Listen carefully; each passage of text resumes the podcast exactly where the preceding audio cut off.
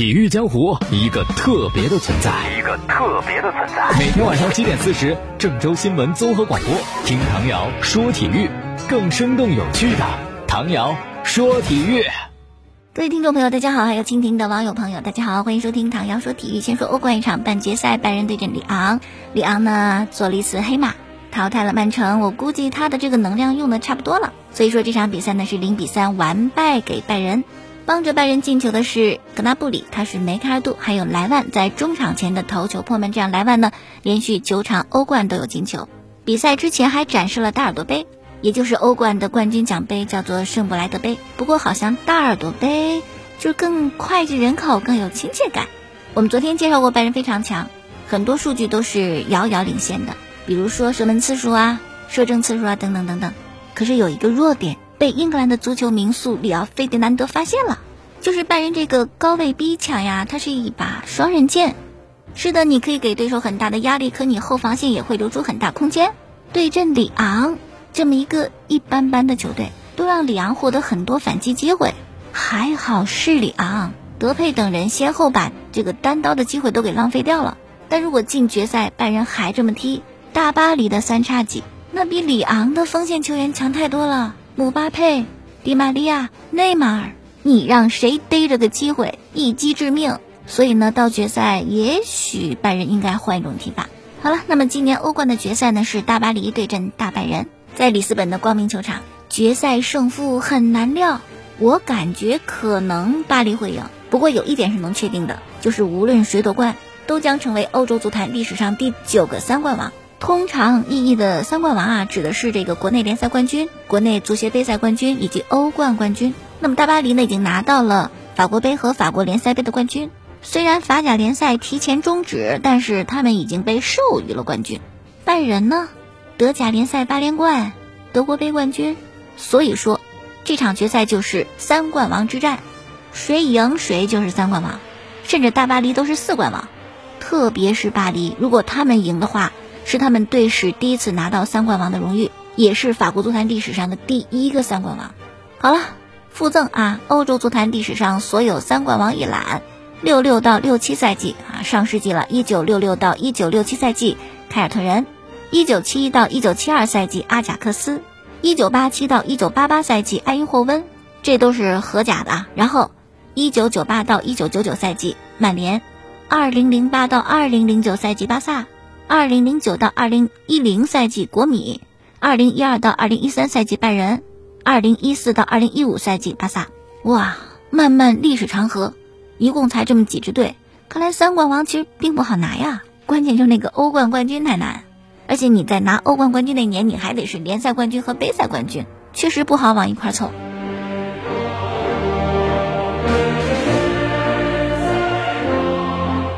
好了，下面关注中场联赛。昨天是两场啊，第一场就是建业和鲁能。作为建业球迷，恐怕就是意难平啊。说说比赛啊，我们是一比二输了。三个进球分别是第十三分钟，鲁能的莫伊塞斯凌空抽射破门；第二十七分钟，建业外援多拉多扛开了卡达尔扫射破门扳平比分；第八十三分钟，郭田雨制造点球绝杀。建业首发是门将乌野，然后科昭、张文涛。王上元、陈浩、冯博轩、伊沃、周定洋、马兴玉、多拉多、卡兰加。球员的替换呢是第七十二分钟韩轩替的张文涛，第三十分钟钟进宝替的伊沃，这个是很被动的一个换人。第七十三分钟宋海旺替的周定洋，六十分钟杨阔替的马兴玉，六十分钟杜长杰替的卡兰加。比赛输了之后呢，赛后的发布会，建业教练组的负责人杨吉就说：“啊，队员都尽力了，失利的问题呢，教练组承担。”队员表现还是挺好的，我们回去呢会继续总结，争取打好后面比赛。关于球队轮换这方面，我记得赛前发布会杨吉就谈了，说建业出现的那个那个问题啊，到了下半场跟上半场差别比较大，到底是体能的问题呢，还是轮换的问题呢？很想跟什么卡纳瓦罗什么交流交流。我昨天做节目还说，两个方面的原因都会有，一呢是轮换啊，轮换不了，板凳深度太薄，不说无人可用。是吧？你派上的人跟首发的实力差一大截子。再有就是体能的问题，相辅相成啊。你没有轮换，没有换人，他能不累吗？他体能能好吗？他能坚持吗？那这方面啊，两队差别太大了。你看鲁能的替补席，费莱尼、金敬道、吴兴涵、刘彬彬、郑铮、王彤、戴林、郭田雨、王大雷，这阵容拉出来，对阵中超任何一支球队完全不处下风。你再看建业的替补席上，是吧？确实没法跟鲁能比。那也正因为如此，我们这十一位首发是吧，常常得踢满。轮换是什么？没概念，轮换不了，以至于昨天比赛当中中场核心伊沃没有对抗的情况下伤退，可能是拉伤。第六十分钟，卡兰加也没有办法坚持离场。多拉多中场前十五分钟，走走站站停停是咬牙坚持撑着的，这都是太累的这样一个表现呐。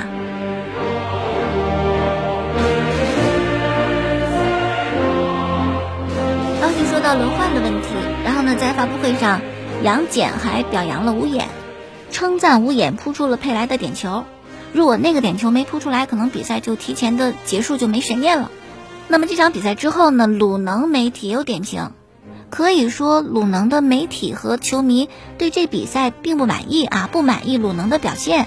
文章标题就是“鲁能三连胜先别吹，遇弱不强，这跟恒大的最大差距。”文章写道：“凭借着莫伊塞斯和费莱尼两大外援的进球，鲁能是涉险过关，二比一战胜了河南建业。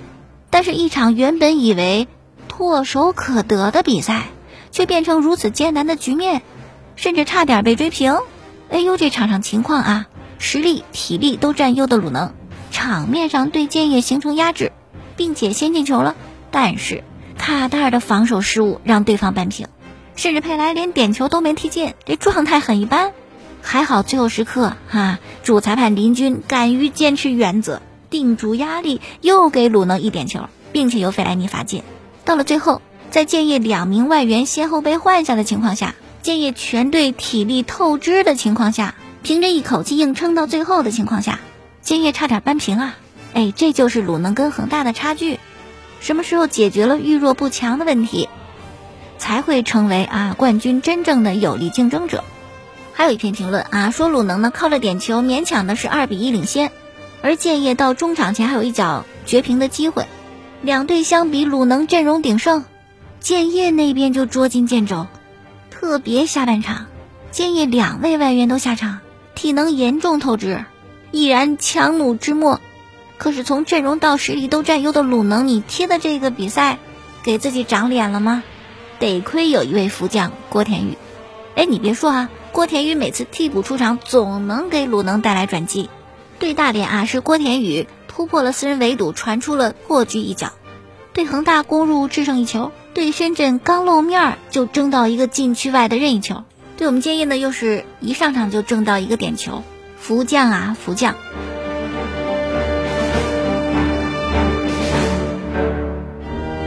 那么关于这个比赛当中的判罚啊，两个点球，哎呦争议老大了，到底手球没手球？估计现在好像也没个定论吧。这场比赛主裁是林军，给了鲁能两个点球。第一个佩莱主罚被扑出，第二个费莱尼在第八十三分钟打进，而还一个和手球有关的是最后多拉多的那脚打门，疑似打在张弛的手臂上，甚至多拉多都以为必定是点球了，就放弃了补射的机会，向裁判直接示意对方手球，可裁判没表示，然后呢慢镜也交代不清楚，成了一桩悬案。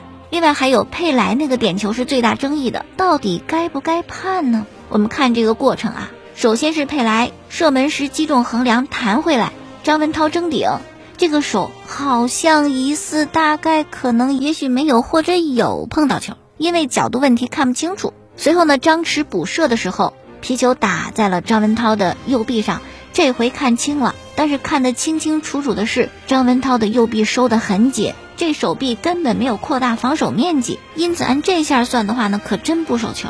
你说球场上吧，一瞬间裁判看不清楚。这视频回放吧，因为角度问题还是看不清楚。说到这个视频回放啊，还有搞笑一幕，可以说这个 VAR 是成功抢镜啊。当时是建业疑似禁区内手球，现场呢就看这个视频回放，结果呢，这个视频回放的是之前的动作，该看的没有，不该看，呃不是不该看啊，就用不着看的放了。是 VAR 高科技，但是选片段还得靠人吧？你人这水平，好科技它也浪费了呀。然后呢，球迷定睛一看，这两位视频助理裁判是谁呢？分别是顾春寒和傅明。这两位跟鲁能有渊源。傅明之所以被内部禁赛，就因为是建议跟鲁能的比赛。那这回的判罚这么有争议，难不成傅明想着不着不？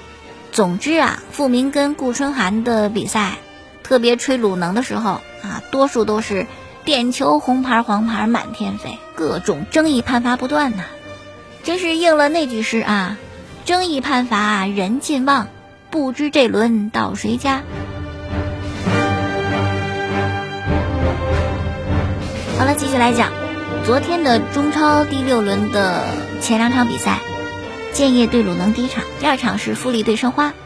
没想到富力缓过劲来之后呢，势不可挡，三比二胜的申花，五个进球，比赛老好看了。第一球呢是二十二分钟扎哈维打进的一比零，富力领先。第二球还是扎哈维啊，梅开二度，二比零，富力领先。第三球萨巴进的三比零，富力领先。第四、第五球分别是申花的彭新立以及莫雷诺的点球命中，最终三比二富力获胜。周四的比赛，傍晚六点是恒大对苏宁，好精彩哦，应该。但天气不怎么精彩，还是有雨，但阵雨啊，也许这个比赛期间不会下。央视的体育频道直播，网络预测恒大不败。恒大目前呢两分的优势领跑 A 组，身后的三支队都是十分，那就算并列第二吧。哎，也不一定啊，因为积分相同，但是可能进球数、净胜球数不一样，也就等于恒大领先后面三支队就两分，一场比赛可能就翻过来。也就是说，这轮比赛可能会决定恒大的排名走势。恒大跟苏宁近三个赛季应该是恒大占点优势，三胜两平一负，不过赢球赢的也不多，就一球小胜。特别上赛季恒大是一平一负被苏宁给压制的。赛前发布会特别逗。卡纳瓦罗呢？恒大主教练就在发布会上说，就这个身体状况来讲呢，我们的费南多还不能够支撑九十分钟，保利尼奥、塔利斯卡呢也没有到百分之百的竞技状态，所以轮换肯定是要进行的。现在我们的最大问题是左边后卫李学鹏还是左脚疼痛，哎呦，这个位置上真是绞尽脑汁啊！我也没有想到好的替代者，没有好办法，所以左边后卫是恒大最大的问题。接下来有意思了。卡纳瓦罗说：“那这个问题呢，我也不知道，问下我妈妈，我妈妈能不能够给我回答？这不是说我妈来广州带下恒大就能解决的。”卡帅这话说完以后呢，有人就马上觉得应该是在回应徐亮，因为之前徐亮在有一个节目当中说，恒大前几年那阵容太强了，让我妈去带队都是冠军，所以卡帅专门回答了，说我也不知道问下我妈妈行不行。不是说让我妈来带恒大就能解决问题的。好了，那么这是周四的傍晚比赛。周四的晚上呢，深圳对阵大连人，这是 A 组排名最后的两支球队的比赛，可以说对两个队来讲意义重大，看谁能抢分儿。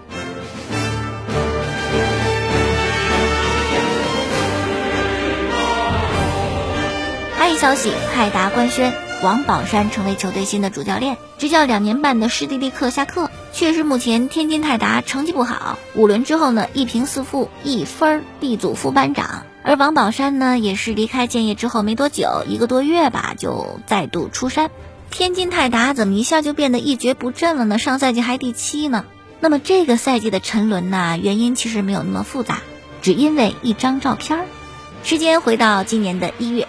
天津泰达呢开赴昆明进行冬训，哎呦，大家训练的热火朝天的，其中就包括外援瓦格纳。但这种好日子呢没过多久，在一个风和日丽的下午，瓦格纳在对抗当中忽然倒在训练场上，哇，场边的施蒂利克急的呀，马上就跑过去看，一不小心自个儿都摔倒了。从这个急迫的举动来看，瓦格纳在施蒂利克心中位置很重要啊，总害怕他受伤。那么一检查呢，瓦格纳伤势不严重。可是这个时候，瓦格纳提出来，我回德国治疗。对这个请求呢，施蒂利克同意了。人之常情，为什么呢？因为瓦格纳的妻子马上要生孩子，肯定想回家看看呢。正好赶上受伤，是吧？你就回去一趟呗。所以施蒂利克同意了。但是接下来的故事就有一个反转，就是瓦格纳呢回德国要从上海转机。那么在上海明珠电视塔前，他跟友人留了一张合影，笑容灿烂。丝毫看不出什么受伤的沮丧。而拍了照片之后呢，他的朋友有人就把这合影放到了社交平台。网络没有秘密，很快，天津泰达队、施蒂利克都看到了这张照片，然后，施大爷生气了：“你怎么那么开心离队呀？”所以后来，虽然回到德国的瓦格纳提供了伤情报告，需要治疗到二月底，但施蒂利克就下命令说：“你必须在春节以后归队，就算有伤也应该在中国治疗。”瓦格纳不同意，不回来。就此，曾经亲密无间的师徒反目成仇，再没有任何的沟通。泰达呢是很想让瓦格纳回来的，但施蒂利克呢就是不吐口，可以说性格非常的执拗，也非常强势。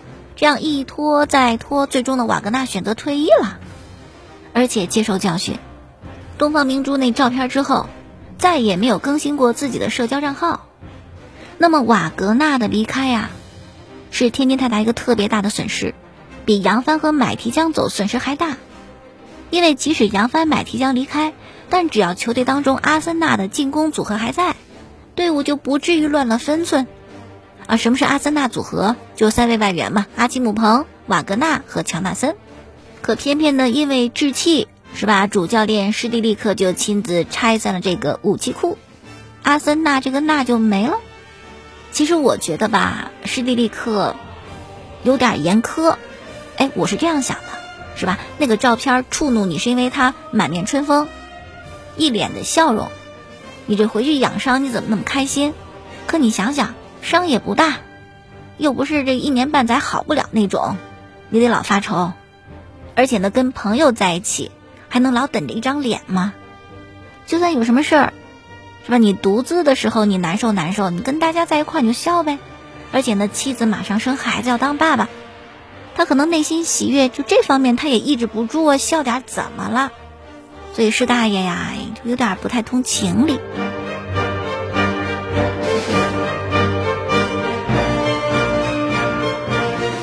好了，继续来说，国际足联呢要在九月十八号召开这个第七十届非法的大会。会上会针对一系列的章程的修改进行讨论。最让球迷关注的，就我们中国球迷关注的是球员会籍更换的变更。在获取会员国国籍这部分当中，有很多条款就进行了更改。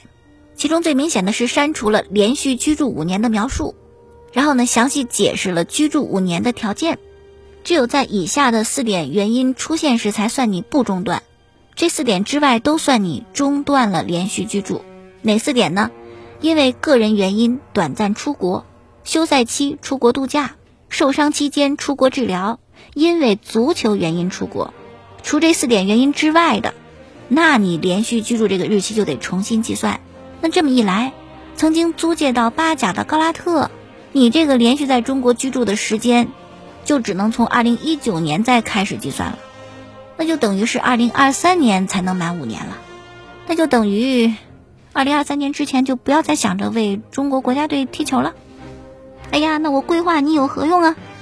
除此之外呢，FIFA 也对更换会籍的方面有一些啊变化，变化为代表原协会有过 A 级赛事出场的，但最后一次出场时不到二十一岁，距现在至少三年，总场数不超过三场的，没有参加过世界杯等重大赛事的，就不算了。